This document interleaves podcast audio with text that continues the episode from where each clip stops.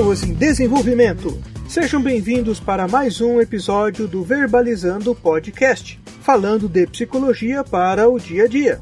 Trazemos nossa visão como psicólogos e convidados sobre as coisas da vida humana, do mundo interno à vida coletiva. Qualquer semelhança com alguém pode ser uma mera coincidência existencial.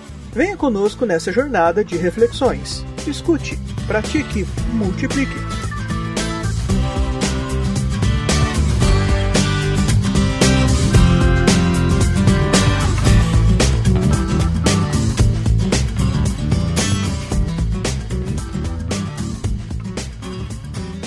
Olá, pessoas em desenvolvimento. Estamos aqui começando mais um Verbalizando Podcast. Agora, depois de muito tempo, né? depois de muito tempo, vamos voltar com as nossas atividades. Para você lembrar de mim, eu sou Ettore, psicólogo aqui em Goiânia. Hoje eu vou conversar com o Guilherme Rens Franco, que também é psicólogo. Uh, ele também vai se poder se apresentar e é, hoje a gente vai falar sobre narrativas de vida. Como é que você narrar a sua vida ou contar a sua história pode ajudar você? E aí, Guilherme, se apresente, por favor. Oi, Adri, tudo bem?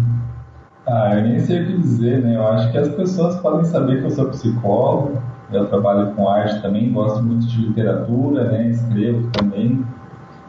E acho que é isso que é importante, né? Legal. Muito bem.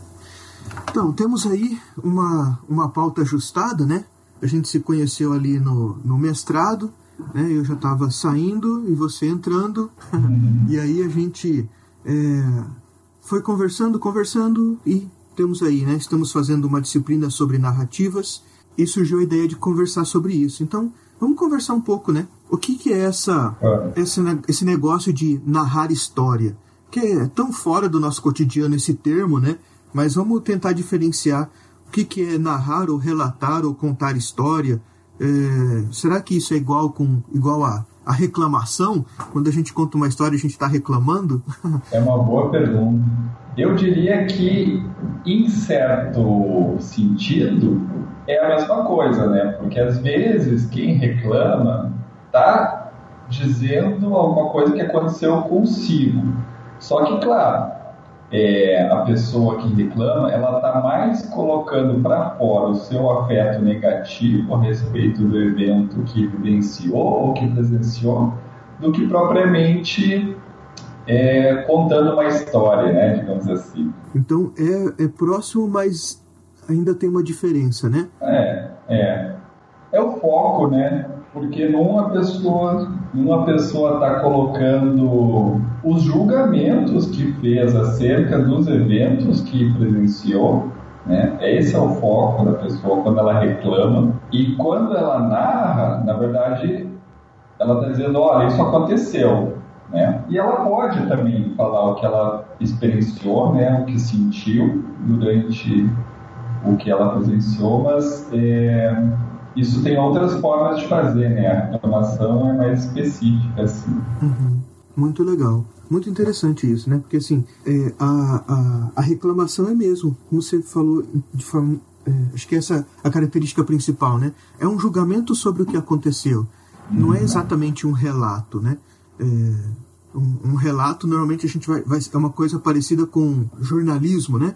Que descreve e a reclamação talvez tenha até isso, mas o fundo é um julgamento, né? Uhum. É, e acaba sendo isso que é, é o que é, é, rechaçado, né? O que é tão ruim de reclamações, né? Sim. É porque cansa, né? Assim, uhum. a gente que trabalha como psicólogo, a gente lida bastante com isso, porque vem o negativo, a pessoa experiencia o negativo. E é sempre pesado é, para a pessoa que está sentindo aquilo é ruim, porque em geral a negatividade ela se institui como um ciclo, né? Uhum. Então ela não consegue sair daquele julgamento que é negativo. E a reclamação fica muito focada nisso. Eu acho que quando a gente parte para a ideia de pensar um relato ou uma narrativa, a gente consegue sair um pouco disso e enxergar aquilo que aconteceu de outras formas. Então, talvez a gente até comece com uma reclamação, com um julgamento, mas a gente precisa passar por essa fase e começar a fazer um relato, uma narrativa mesmo. Uhum. Faz sentido isso? Faz. Eu acho que é por aí, porque na verdade, isso que a gente vê né, na prática, assim, na nossa vivência, até com os amigos e familiares. Às vezes aquilo que aconteceu é tão negativo que a pessoa tem que dizer, nossa, isso aqui que aconteceu é tão negativo, é tão ruim, olha só, né? E depois que ela expressa isso, daí ela consegue respirar um pouco, né? E aí, a partir dessa pausa, dessa respirada, é que ela consegue se relacionar melhor com o que aconteceu. Né? Interessante é que a gente acaba fazendo isso de muitos modos, né? Assim, digamos, é, a, a reclamação é uma panela de pressão e aí ela tem que aliviar um pouco a pressão para a gente poder é, realmente entrar em contato com aquilo de uma forma mais positiva, mais construtiva, né? Tem muito jeito. A gente fala de si mesmo o tempo todo, né? É, é com amigos, a gente fala isso é, quando sai para para beber, para comer. É, a gente está falando das nossas histórias o tempo todo. A gente faz isso falando no Facebook, né? É, acho que antigamente tinha mais textos grandes, ainda tem, mas acaba sendo mais envolvidos com política e essas coisas todas. É, mas uh, talvez mais para o início e ainda hoje, o YouTube também, as pessoas expressavam, né, com, com os, os videologs e tal, é, expressavam mais das suas vidas, os blogs no começo tal. Então, as pessoas, de certo modo, parece que têm uma necessidade de falar sobre si, de contar suas histórias, sejam boas ou sejam na, na, nessas reclamações, nas, nas questões ruins. Parece que é isso mesmo, né? A gente tem essa necessidade de falar, né? Tem mesmo. É. Inclusive foi. É coincidência, né? Mas é, reverbera um pouco os temas que a gente está discutindo. Nessa semana eu apresentei lá no mestrado da psicologia é, um texto do Freud que falava sobre isso. Né? É o texto Dois Princípios sobre Funcionamento Mental e ele fala exatamente que expressar alivia aquilo que a gente sente, né, ou aquilo que a gente deseja. Então vai, vai bem por esse lado que você está comentando. Acho que a gente tem muitas uhum. instâncias, né, muitas possibilidades de falar sobre nós mesmos, sobre aquilo que a gente sente, deseja ou é, presencia. E a internet, as redes sociais pulverizaram isso, né? Dá para falar no Twitter, no Facebook, no YouTube, no Instagram, os blogs, tem chat, né? Tem inúmeras formas de as pessoas colocarem para fora aquilo que elas querem. E eu fico, já me deu é, um outro assunto que a gente tem que falar, não é tema de hoje, mas só para a gente, enfim, deixar um gancho para o futuro, eu lembrei do, da questão do narcisismo, né? Porque você está falando? Todos querem falar de si, é, como é que a gente vivencia, como é que a gente vivencia isso, né, no mundo de hoje? Por que que isso é assim? Enfim, dá uma série de questões aqui que eu nem acho que eu nem vou enunciar, senão a gente vai se perder no nosso tema. Pois é, mas é, é, é legal. É, vale, vale uma conversa grande sobre isso, né? É, tem um autor muito interessante, o Christopher Lash, um, um, sociólogo americano. Ele fala sobre a sociedade do narcisismo. Vale muito a gente conversar sobre esse livro e sobre as reflexões, porque fa fa fala disso. Assim, como é nesse tempo de agora? É, ele escreveu, eu nem lembro, acho que nos anos 60 ele escreveu disso e já começou a entender que existe um acréscimo desse narcisismo. A gente vai ter que, ter que entender o que, que é isso lá no Freud e tal. Mas isso é um assunto muito interessante para um, um novo, é, uma nova conversa, né? E isso é interessante você pensando aí, né? Que você está falando. É, a gente vai conversando, falando bastante sobre nós, conversando com pessoas, expondo até sem interação social, né? Porque a gente joga lá no Facebook, no YouTube, a gente não tem exatamente uma interação social. Então, tem muita gente falando, talvez não tenha tanta gente assim escutando. Às vezes tem o retorno, né? Eu vejo aqui do nosso do nosso podcast, a gente ficou acho que um ano e meio, dois anos é, ativos, depois paramos dois anos e agora voltando. Tinha é, muito pouco retorno do que a gente estava falando. Mas o pouco retorno que tinha animava a gente para continuar falando, né? É, quer dizer, não adianta só falar e achar que o que você está falando é interessante, mas se não tiver o, o, feedback, o retorno de que tem alguém do outro lado escutando, é, é meio sem graça, ou meio desesperador, é, ansiógeno, né? A gente fica agitado porque não tem é, alguém do lado de lá falando, ô, oh, tô escutando, sabe? Sim. Isso é legal. É, a gente está contando a história, mas para quem? Né? A gente está falando, narrando a história, mas para quem? Quem que está escutando? É, é uma angústia que a gente, todos nós vivenciamos no mundo de hoje, né? Essa receio ou às vezes até o fato de realmente cair no vazio aquilo que a gente está sentindo, né? Uhum. Não encontra repercussão, não encontra eco, não encontra compreensão, né? Então a gente acaba sendo uma solidão que, que muitos nós vivenciamos, né? É uma falta de conexão, uma falta de empatia. Tem soluções para isso, né? A terapia é uma delas que a gente busca conectar, mas eu também sei um, um tema um pouco próximo. É, e, antes de conectar nisso daí que você está falando, assim, é, não adianta só falar. A gente precisa ser escutado. Tem um monte de mecanismos para falar um monte de ferramentas de tecnologia nos ajuda muito nisso, mas a gente também precisa ser escutado, não é só pôr para fora, né? É. E aí, diga. Não, é isso mesmo, porque assim, eu até estava pensando nessa semana, né? É, que nem a gente estava falando antes, uma, da, uma, das minhas perguntas de pesquisa no mestrado é qual é o efeito terapêutico da prática artística. Então eu acabo refletindo muito sobre o que, que cura, o que, que causa um efeito terapêutico. Claro que eu estou focando na arte terapia, mas eu acabo fazendo essa pergunta em várias instâncias, né? Eu fico pensando, eu estou num estágio muito inicial da pesquisa, mas eu fico pensando, ah, o que, que pode ter um efeito terapêutico quando eu leio um livro, ou quando eu escrevo uma nota daquilo que eu estou sentindo, ou quando eu vejo um filme, né? ou quando eu converso com alguém. Então, dá para pensar em certos níveis terapêuticos, né?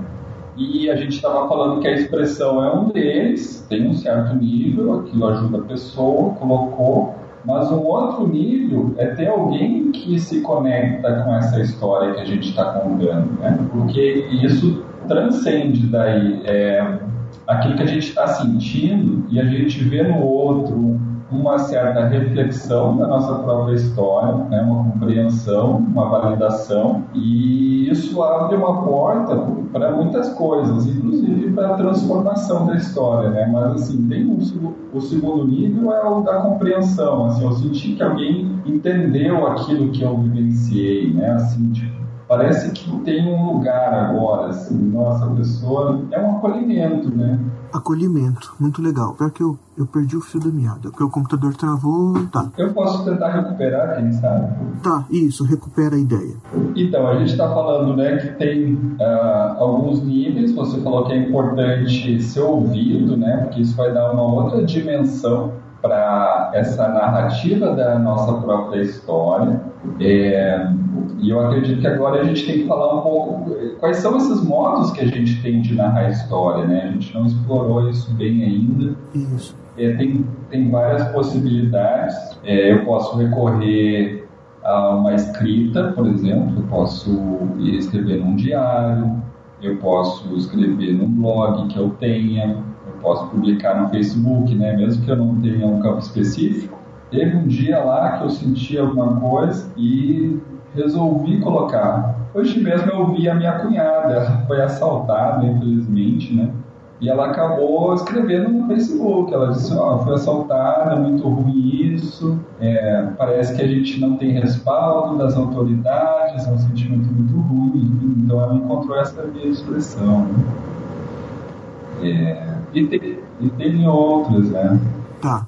Então, é, eu, eu, eu acabei escrevendo aqui na nossa, na nossa pauta pelo menos quatro situações que eu acho que são interessantes, né? Que a gente fala disso, né? Você falou aí de, de a gente falou de relatos e narrativas, né? Então, é, só para a gente é, esclarecer aqui, que eu acho que é legal, fazer um esclarecimento talvez um pouco mais técnico, mas acho que é interessante, que é, o que diferencia, o que, que define exatamente uma narrativa, né? É, e agradecer à professora, a professora Priscila Lima, professora doutora Priscila Melo Ribeiro de Lima, professora da UFG, né, nessas aulas que são bem, bem interessantes. Então, a, a ideia da narrativa precisa ser um tempo que passa a gente está contando um evento que, que passa num tempo, os, os elementos dessa história se articulam e isso constrói um sentido. Então, esses três pontos é o que faz uma narrativa ser narrativa e não simplesmente um relato ou uma reclamação. E a partir dessa dessa narrativa a gente tem um tempo que passa, os elementos que se articulam e que constroem um sentido, talvez a gente possa ter melhorias. Melhorias não é a palavra. Que a gente possa ter é, elucidações sobre a nossa própria história. Né? É, normalmente, a gente vai talvez entender. Normalmente, a gente vai ter grandes. Eu defini aqui quatro grandes modos de fazer isso, né? Pode ter mais, é, a ideia não é nunca ser exaustiva a lista, mas a, a, literatura e o cinema, digamos, a parte da arte que você já comentou, que nos traz informações interessantes e nos chamam para uma reflexão, né? Uh, quem, quem nunca se pensou na vida depois de assistir um, um, um cinema, um, um, filme, né? Uh, como ou ler um livro, como isso uh, mexe com a gente para fazer pensar na vida, né? Rodas de conversa, a gente já comentou aí, né? Você falou também do, do relato de um, um parente. É, escrever diários antigamente, blog, Facebook e a terapia. A gente vai fazer um, um episódio só sobre isso, né, para falar sobre como essa narrativa entra nessa, nessa ajuda bem específica e propositiva da terapia. Mas, de modo geral, a gente tem é, muitos caminhos ou muitos é, modos, meios de pensar sobre, sobre si, né? a partir dessas, dessas construções, desses, dessas mediações que a gente faz. Né? Eu fiquei lembrando, né, você falou da literatura cinema, eu lembrei do teatro, por exemplo. Ah, legal. É outra forma bem viva né, de a gente presenciar. É, esse ano eu fui ver uma, uma peça que era do Édipo Rei, só que o grupo de teatro encenou como uma comédia, né, fez uma releitura. E ficou muito engraçado, ficou muito bom. É, então, realmente tem essas entradas com a, arte, né? A outra entrada é no cotidiano, quando a gente pergunta tudo bem, muitas vezes nas, na pressa, a gente pergunta como forma de cumprimento e não para ouvir o que a pessoa está vivenciando. Né? Mas felizmente. É, isso é muito interessante, faz parte da nossa cultura, né? Faz parte da cultura. A gente não fala só oi, é, Oi, tudo bem? Oi, tudo bem? E continua andando, né? Exatamente. Parece assim, ó, se, se não tá tudo bem, fica aí com você mesmo, eu já tô presumindo que tá tudo bem, por isso que eu tô seguindo o meu caminho. Isso não é culpa de ninguém, assim, intrinsecamente, né? Porque é, a cultura nos impõe isso. Mas sempre dá para fazer diferente também, né? Uhum. É, isso. Eu, eu, eu, tento exercitar isso, eu acho que às vezes eu ainda passo é, cumprimentando tudo bem, sem perguntar realmente tudo bem, mas eu me policio, eu tento fazer diferente. Que isso que conta. Então esse é o momento, né? Eu lembrei até que os americanos, por exemplo, eles perguntam what's up, né? Eles perguntam o que está acontecendo, sabe? Não é uma pergunta assim, você tá, tá, tudo bem com você? Como você está? É uma pergunta, o que está acontecendo? O que está pegando? Então parece um gancho já para contar uma história. Qual é a novidade? E, é a novidade? e, e volta para aquilo que a gente falou, né? Que é e, e será que o outro está disponível para escutar, né? Diz a, a ideia que o chato é aquele que você pergunta se está tudo bem e ele conta, tintim por tintim. É. Né? É, isso vira até uma piada sem graça, né? É, é. Como é que como é que uma pessoa que conta que responde de verdade uma história. Né? São tantas, são tantas contradições. A pergunta não é para você falar. Oi, tudo bem? Não é para você, como você tá falando, não é para você falar. Mas quando o outro é. fala, ele vira o chato. Normalmente eu tenho perguntado para as pessoas nesse exercício, como vai você? Não é da música, né? é, como vai você? É, e as pessoas têm que elaborar uma resposta, né? Não é só tudo bem. Algumas até no automático até falam tudo bem. Né? Porque, oi, tudo bem? Tudo bem. E você? Né? A gente sai da pergunta sim ou não, né? Porque o tudo bem é aquela pergunta afirmativa. Você já está dizendo que está tudo bem, tudo bem? Exato. É. É. Só confirma para E a pessoa até pode dizer não, mas é totalmente diferente de uma pergunta como, né? A pergunta é como é você tem que descrever, né? É outro nível de resposta. É ótimo que você faça isso. E aí, na sequência, né? Uh, Oi, tudo bem? E alguém fala não, e aí a gente, ah, mas tá difícil mesmo, né? Mas tudo vai melhorar, no final tudo acaba bem. Quer dizer, a gente não quer nem escutar. Já coloca logo, finaliza logo, né? Você faz o consolo, tapinha nas costas, sem nem entender o que a pessoa está passando, né? Isso pode ser, pode ser violento, pode a pessoa é uma explosão, na verdade, né? Então você está fingindo pseudo ou você está no automático, se preocupando com a pessoa e quando a pessoa vai se colocar na relação, vai experienciar, vai contar para você uma coisa que é muito importante para ela se, e se encontra com um muro, né? Então, isso, isso, é muito ruim na nossa cultura e, e por isso que a gente tem que encontrar essas formas de driblar isso, né? Perguntar como vai você, ou parar, né? Às vezes, só o fato de parar, você já saiu do automático. Eu não continuo andando quando eu cumprimento a pessoa. Eu quero ver você, eu quero ver como você está, eu quero ter esse momento, mesmo que seja 5 segundos. Mesmo que eu não tenha tempo, eu posso dizer... É, desculpa, eu estou atrasado para uma reunião, mas eu, eu realmente quero é, entender o que você está sentindo e para poder dar um lugar para isso, né? Muitas vezes a gente realmente não tem um tempo adequado para ouvir tudo que a pessoa tem para dizer, mas isso não, não quer dizer que a gente não possa dar um lugar para isso. Uhum. É exatamente uma relação humana, né? Humanizada, humanizante. A gente coloca a outra pessoa num lugar de, de um interlocutor, de inter, ah, interlocutor.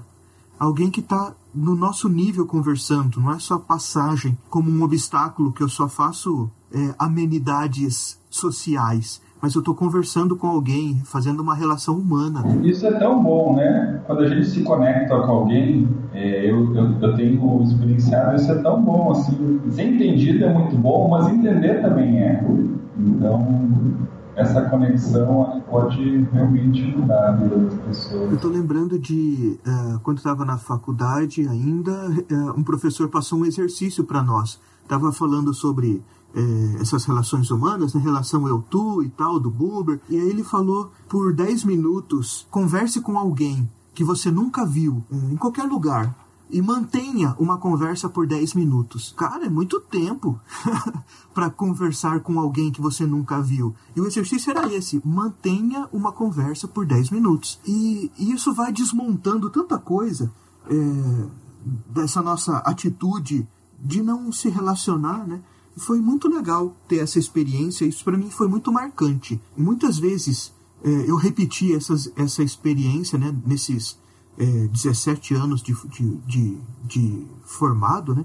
E, e, e, é sempre surpreendente como é, a gente pode conversar com uma pessoa que a gente nunca viu, não conhece e, e, tirar coisas boas, assim. Ser uma boa conversa, né? Porque parece que boa conversa é só com quem a gente tem afinidade, né? Mas não. É muito interessante que tu está trazendo essa sugestão. Eu logo pensei como a nossa sociedade hoje ela fragmenta muito a nossa vida, né?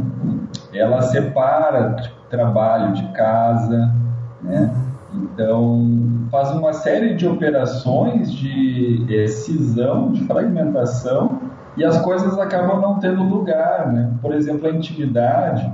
Então, a intimidade não é lugar para o trabalho, né? A pessoalidade, é o lugar da formalidade. Né? Então eu não posso ser o eu mesmo, né? um eu mais à vontade. Eu tenho que ser aquele eu que vai agradar. Eu tenho que vestir uma gravata, essa roupa aqui é adequada, a saia curta não pode.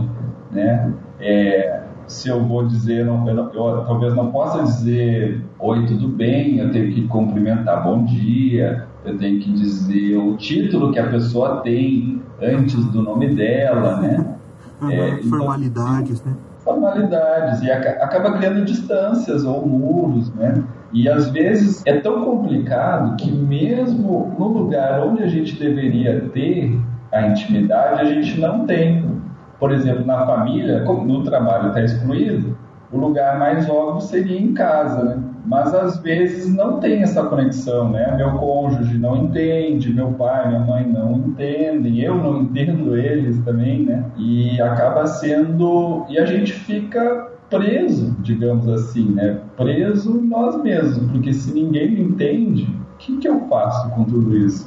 Então esse exercício que você colocou, acho que pode ser uma saída, né? Conversar com um estranho, se desarmar né, sair dessa barreira, poder se colocar numa relação de um modo novo, inusitado, para poder experienciar um contato legítimo. Né? E, e, de uma forma é engraçado que a gente não precisa ter um compromisso de trocar o WhatsApp no final, né? Uhum. Mas é só estar totalmente presente nessa, nessa conversa que você vai ter, né? Isso que é uma grande diferença, né? Às vezes a gente fica pensando que, que a gente quer construir uma coisa, então que ela tem que se prolongar ao longo do tempo, né? Mas isso é uma negação de que aquele evento particular vai te mudar, vai mudar seu dia e vai mudar talvez até a sua história, porque às vezes você entra em contato com algo que você não conhecia e aquilo vai despertar uma série de eventos que, claro, a gente não consegue ver naquele momento, só depois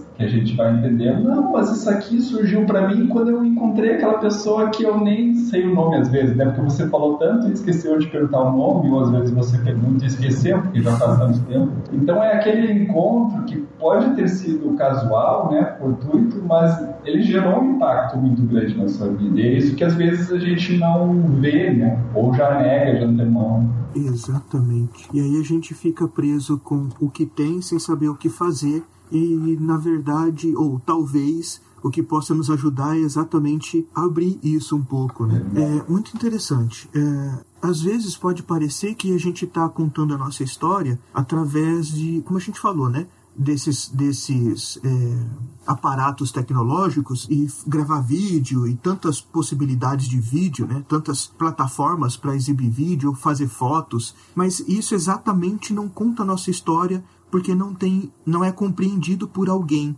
que pode nem ter exatamente, não ter esse, não sei se dá pra gente falar disso. Não sei se tem tem um significado como uma pessoa, mas não com é, um nome específico, não é alguém de, af, de afeto, mas acaba tendo uma construção, né? Como a gente está falando aí. Olha, diferente porque dá um sentido para aquilo que a gente está contando, ou um sentido de humanidade, pelo menos, né? De estar conectado com alguém. Né? Sim. É quando você fala isso, eu logo penso assim, as fotos, elas, elas remetem a uma história, né? Mas elas não contam essa história. Então tem essa diferença. Por exemplo, se eu tiro uma foto com você, depois eu olho a foto, eu vou ter lembrança. E se você olhar, você vai ter lembrança também. Mas na verdade, isso são para nós que somos os sujeitos que participamos daquele evento, né? E mesmo assim, a minha lembrança pode não ser e provavelmente não vai ser exatamente a mesma que a sua, né? Então são os modos de experienciar. E depois, quando se a gente sentasse junto e conversasse, ah, lembra daquela foto, lembra daquele dia, eu ia trazer uma coisa, você ia trazer outra, e a gente poderia construir uma um sentido compartilhado, né? uma memória compartilhada. Então é um outro nível da conversa. De novo, né? quando a gente coloca a compreensão, que muitas vezes se faz dessa forma verbal, porque a foto é uma imagem, é um visual só. É, a gente consegue construir, costurar esse sentido de uma forma muito melhor. Né? Agora me ocorre aqui que a compreensão não é uma coisa que eu posso exigir de alguém ah, e a expectativa também temos que tomar cuidado com ela porque ela pode ser frustrada, né? A gente pode não conseguir que alguém compreenda a nossa história. Ah, não é dar razão, né? Compreender não é me dar razão, mas é de saber, puxa, você, eu, eu vi que você sofreu, eu vi que isso foi legal, que você se superou. É, é, reconhecer o valor daquela experiência não é necessariamente da razão. Sim. É, muitas vezes a gente não concorda, né? Imagina lá numa terapia, por exemplo, a gente não vai, digamos, concordar com todas as decisões do paciente no sentido nem sempre se a gente estivesse na mesma situação a gente faria a mesma coisa. Mas esse não é o nosso papel ali. O nosso papel é entender, dar um lugar, reconhecer, né? Então a gente pode fazer isso mesmo que a gente não concorde, né? Dá para voltar lá para a história da reclamação, que é reclamação como julgamento. Se a gente fica no nível do julgamento, a gente fica no nível do quem está certo, quem está errado, né? E aí, se uma pessoa pensa diferente de mim, uma das duas minimamente está errada. E aí dá uma confusão, porque você discute, você quer que seu ponto de vista seja reconhecido, mas ao fazer isso você vai ter dificuldade de reconhecer o ponto de vista do outro. Então, se, se a gente entra nesse fluxo, a gente dificulta a comunicação, dificulta a empatia. Né? Mas tem essa via que você está colocando Às vezes é só ouvir, prestar atenção, né? Às vezes, meramente, mesmo que a gente não responda nada assim tão elaborado de volta para a pessoa, isso é um ponto de apoio, né? A gente consegue passar uma compreensão para a pessoa. É, não precisa concordar, não precisa gostar, não precisa dar sua opinião, só precisa confirmar para aquela pessoa de algum jeito, né? É, ali com a presença e com a atenção de que o que ela está falando é, é real, é uma experiência válida porque é a experiência dela, né? Isso parece tão vaz, tão é, tão, ai, qual é, é a palavra? Tão simples. simples, mas etéreo. É muito simples e acho que é tão simples que é complicado, mas parece muito etéreo. O que que eu mostro? Como é que eu mostro para essa pessoa que eu que eu consegui? Como é que eu faço isso? Pois é. É difícil, não tem fórmula, né? Esse que é o grande desafio, eu acho. Não tem fórmula. Não tem fórmula. Porque assim, cada pessoa é única, aquilo que ela experienciou é único. Como você colocou antes, a pessoa tem dificuldade de comunicar o que ela está sentindo e o que ela experienciou, porque às vezes ela não tem clareza do que, que é. Então a mensagem já vai vir truncada, né? Então eu, se eu sou ouvinte, eu tenho que parar e realmente prestar muita atenção naquilo que ela está dizendo, porque às vezes o que ela está dizendo não está nas palavras dela, por exemplo, está um pouco além. Então, se eu conseguir elaborar um pouquinho aquilo que ela parece estar querendo dizer, isso talvez me, me ajude a ficar mais próximo dela, né? Dê um passo em direção a ela. Mas talvez não também. É, eu acho que é tudo muito tentativa e erro. Assim. Exatamente. É, é uma relação humana, né? É uma relação humana. E, e tudo é tão profundo, né, que aquilo tem um universo porque muitas vezes a pessoa está contando de um evento, mas imagina se aquilo já aconteceu cinco vezes para ela. Aquilo lá tem outra dimensão, e talvez você não saiba disso. Então, às vezes pode vir para nós, né, como interlocutores, um, ai, mas isso não é tão grave assim, ou ah, eu já passei por isso também. Mas esses são tipos de comentários que não vão nos fazer conectar com a pessoa, né? E como você falou ali, né, a clareza a clareza muitas vezes vai vir ao contar a história, enquanto uhum. se conta a história, ou no final, né? Uh, e acho que talvez o que seja mais importante nesse processo todo é não julgar, porque a gente bloqueia exatamente esse nascimento da clareza da, da experiência, né? O que é, qual o sentido que está sendo dado nessa experiência, a gente bloqueia, mata, uhum. sufoca com o julgamento, né? É, porque esse julgamento, por exemplo, né, o, o exemplo que eu dei, ah, eu já experienciei isso, e aí você bloqueou, porque a pessoa nem contou ali aquilo que ela sentia ou na profundidade que ela achava que tinha que contar, e você já disse que experienciou, então, né, bloqueou total, um muro enorme aí entre as pessoas. E a compreensão é tão difícil, a gente está falando é, disso de um modo muito assim tentativo, tem que né, explicar que é difícil, que não é na primeira vez, que vai dar errado muitas vezes, porque a compreensão não é imediata. Né? Não é assim.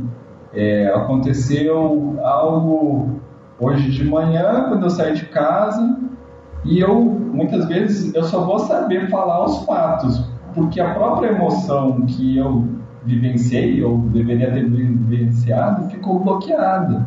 Então eu não vou ter um acesso a isso. E é só quando eu for falar, olha, aconteceu isso, quando chegou a pessoa, daí eu pensei isso, daí começa a ter a maior clareza. E essa compreensão é construída, né? Ela não é imediata de modo nenhum.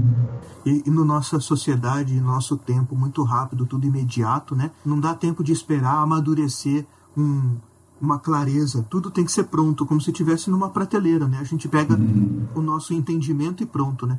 para a gente ir caminhando para o nosso fim, que a gente já tem aí mais de 40 minutos de gravação é, da nossa conversa, e acho que dá para esticar muito, né? Tem muita coisa para falar que, que vai aparecendo na, na mente, né? então, é, é, Guilherme, é, por que, que é tão importante por que seria tão importante a gente poder narrar um fato, um evento da nossa história, um pedaço da nossa história, uma coisa que seja boa ou que seja ruim? Por que, que é tão importante a gente falar disso?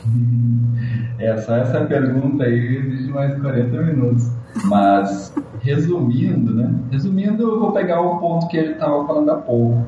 Quando a gente experiencia uma coisa, a nossa compreensão não é imediata. Não tem como a gente entender todas as nuances dos significados daqueles eventos, daqueles personagens, daquela trama que acontece num segundo, num imediatismo, né? na prateleira pronta. Não tem como. A gente vai precisar do tempo, do desenrolar do tempo, de um processamento da relação entre esses personagens, que eu tô falando personagem, mas às vezes é a pessoa, é a personagem real, né? Então, um desdobramento disso vai ser necessário, né? Por que que quando uma pessoa falou X, a outra pessoa falou Y? O que que aquela pessoa estava pensando? Por que que depois aconteceu tal coisa? Então, a compreensão vai se dar quando a gente reacessar esses eventos e conseguir extrair algum sentido deles, né? E a gente, de novo, vai conseguir fazer isso é, de inúmeras formas, algumas mais eficazes que outras, né? Mas, por exemplo, uma conversa com alguém que consiga nos compreender e também elaborar um pouquinho a história conosco é, é muito importante. Então, muito interessante. O que faz a narrar a história ser tão importante é porque acaba dando sentido porque a gente vai vivendo, né? Lembrado que a gente já viu nas aulas, né, na, nos textos, é que narrar a história, tecer né, como se fosse uma, uma tecelagem mesmo, um tecido que a gente faz, né? Narrar a história, tecer a história, tecer si mesmo. É, narrar é uma construção da sua identidade, porque vai dando sentidos para isso tudo, para sua para sua experiência, para os elementos que às vezes estão soltos, né, na sua na sua consciência, ou é, fatos que você vai conectando e vai te dando uma, uma história, é, porque isso meio que fica solto né, na nossa memória uh, ou na memória de várias pessoas e a gente vai conectando isso e vai reconstruindo um, um sentido de, de, disso que a gente está vivendo. Né? É, porque muitas vezes a gente tem a lembrança de um fato específico, mas não lembra de um antecedente, né? E daí quando a gente acessa é que lembra, ah, mas peraí, quando eu estava fazendo isso, aconteceu aquilo lá antes. Então a gente pode interpretar, como você está dizendo, quem sou eu nessa história, né? Que sentido de identidade eu consigo extrair daí? E não só eu penso quem eu sou, ou posso pensar quem eu sou, mas eu posso pensar quem eu quero ser também. Então tem uma amarração com o tempo, é o eu passado, o eu presente e o futuro. Sempre que acessar uma história é, é mais ou menos acessar os três tempos dessa história, né? O que aconteceu, o que está acontecendo e o que vai acontecer. E a gente se coloca em função desses tempos. E é isso que faz a gente mudar a percepção do que a gente está vivendo, né? E mudar a percepção de si mesmo. Né? A, a, atualmente a gente vai falar muito, é, você vai encontrar por aí, né? Falando de quais são os seus papéis, qual é o seu propósito, é, essas coisas todas que fazem parte da nossa vida é, moderna, né? Da nossa sociedade líquida. É, isso é, vai sendo rearranjado, ajustado nesse processo que você está falando, de passado, presente e futuro, encontrando a gente nesse processo todo, né? Eu acho que para a gente finalizar, eu queria. Para a gente finalizar, eu quero perguntar para você: disso tudo, o que mais você gostaria de comentar que você acha que é importante que a gente não falou? E, e se você tem alguma indicação de filme, livro, alguma coisa assim que possa é, ajudar a gente a pensar sobre isso, ajudar o ouvinte a, a ter uma experiência diferente sobre essa narrativa da vida. É, indicação de filme, eu lembrei do Brilho Eterno de uma Mente Sem Lembranças, né? Eu, eu não vou resumir a história, fica só como indicação, né? mas é uma pessoa que ela está em conflito, vivencia as suas lembranças, então ela cria uma relação com as lembranças dela. Né? Basicamente é isso. Eu acredito que a gente não conseguiu cobrir todo o tema e pode ter suscitado muitas é, perguntas né, dos nossos ouvintes. Então, eu queria convidá-los a comentar o que eles achassem pertinente, se ficou essa dúvida, né, pode colocar para a gente, quem sabe a gente aborda melhor no próximo é, podcast. E estamos disponíveis, né? Muito legal. Eu queria falar de um livro que eu li começo do ano, que eu achei muito legal, chama O Fuzil de Caça. É um escritor japonês, Yasushi Inoue. Acho que é assim né, que fala, Inoue. Como é que escreve? I-N-O-U-E. Então conta a história, uma pessoa que recebe três cartas de pessoa, de, de conhecidos, de familiares, e a gente vai vendo a narrativa como ela vai se modificando, como a gente vai compreendendo o sentido das coisas. É bem legal, bem legal, um livro bem, uma leitura bem tranquila, muito interessante. É isso, um bom final, um final surpreendente, que eu não vou falar, claro, mas é, eu, eu gostei muito, achei bem interessante que fala disso, né? Que a gente está falando aí dessas, dessas mudanças da, do sentido, das, da, quando a gente vai fazendo uma narrativa, por exemplo, de uma carta, né? Então tá bom. É isso. Legal. É, uma, uma, uma frase, um pedaço né, de, um, de um texto do Rubem Alves, eu, na verdade acho que é um, um fragmento que chama Momento de Beleza Vivido, que eu acho que é interessante, que ilustra isso daqui, que é compreendi então que a vida não é uma sonata que para realizar a sua beleza tem de ser tocada até o fim. Dei-me conta, ao contrário, de que a vida é um álbum de mini sonatas. Cada momento de beleza vivido e amado, por efêmero que seja, é uma experiência completa que está destinada à eternidade. Um único momento de beleza e amor justifica a vida inteira. Muito bom. Legal, né? O Rubem Alves é muito legal. Ele, ele expressa de coisas, coisas muito interessantes, né? Você quer comentar esse? Vai direto ao ponto também. Não, é só confirmar, né? Eu acho que muitos momentos da nossa vida são difíceis, mas às vezes é um momento posterior que a gente encontra a redenção, entendimento e aquele momento posterior é que justifica, né? inclusive o sofrimento que a gente passa. Isso. E às vezes a gente fica tentando pensar que a vida é uma história única, completa, gigante, e aí se não tá bom agora, porque a história toda vai ser ruim e você, né, tá sofrendo, a vida não tá valendo a pena, mas vamos entender isso como o Rubem Alves está propondo como é, pequenas músicas e não uma música única, né?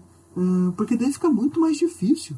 Mas pequenas músicas, puxa, cada música dá um sentido nisso tudo e talvez por causa disso a gente precise narrar para que narrar a nossa história, né? Para que a gente consiga conectar essas pequenas sonatas, as pequenas músicas que, que fazem parte da nossa história toda, né? E possa ter uma clareza de que a vida vale. É, beleza e amor justificam a vida inteira, né? Num único momento disso. Perfeito. Acho que temos, né? Falamos sobre narrativas, certo? Falamos. Muito bem. Então, muito obrigado pelo, pelo tempo e pela paciência, porque a gente desmarcou, desmarcou essa conversa muitas vezes, né? Muitas dificuldades para conseguir chegar até aqui. uh, muito obrigado, Guilherme. O herói superou as adversidades. Muitas adversidades. O que você quiser falar agora, nesse, nesse momento final, fique à vontade para falar. Como as pessoas, se, se você quiser que as pessoas entrem em contato com você, uh, como é que elas entram em contato com você uh, o que você gostaria mais de dizer. Fique à vontade. Eu só queria expressar minha gratidão. É, obrigado pelo convite, Héctor, e obrigado às pessoas que estão ouvindo. A gente sempre espera do fundo do coração ter ajudado, ter auxiliado, ter esclarecido. Né? É para isso que a gente faz o podcast. E para as pessoas me encontrarem, caso queiram, né? eu tenho perfis no Twitter, eu tenho no Instagram, eu tenho no Facebook procure pelo meu nome, Guilherme Renz Franco, o Renz é H-E-N-Z, e aí vai me encontrar. Eu tenho umas páginas específicas também, né? Conselho de Psicólogo no Instagram e no Facebook, tudo junto, Conselho de Psicólogo. E a minha página literária, se não ficar demais, o Franco Atirador no Facebook. Tudo isso vai estar tá na descrição, tá? Eu vou colocar essas coisinhas aí na descrição. Ok, então. Por hoje é isso. Obrigado por sua atenção e queremos interagir com você. Como nossas conversas estão sendo úteis para você? O que você tem pensado sobre isso? Compartilhe suas ideias e conclusões com a gente. Há vários canais para você enviar suas dúvidas, críticas e sugestões para nós. Nosso e-mail é verbalizandopodcast@gmail.com. Você também nos encontra no facebook.com/verbalizandopodcast ou ainda pode deixar o seu recado nos comentários do post desse episódio, publicado no www.pensaração.com.br, onde tem muito mais conteúdo como este. Acesse www.pensaração.com.br e deixe seu recado. Novamente agradecemos sua companhia. Escute, pratique, multiplique.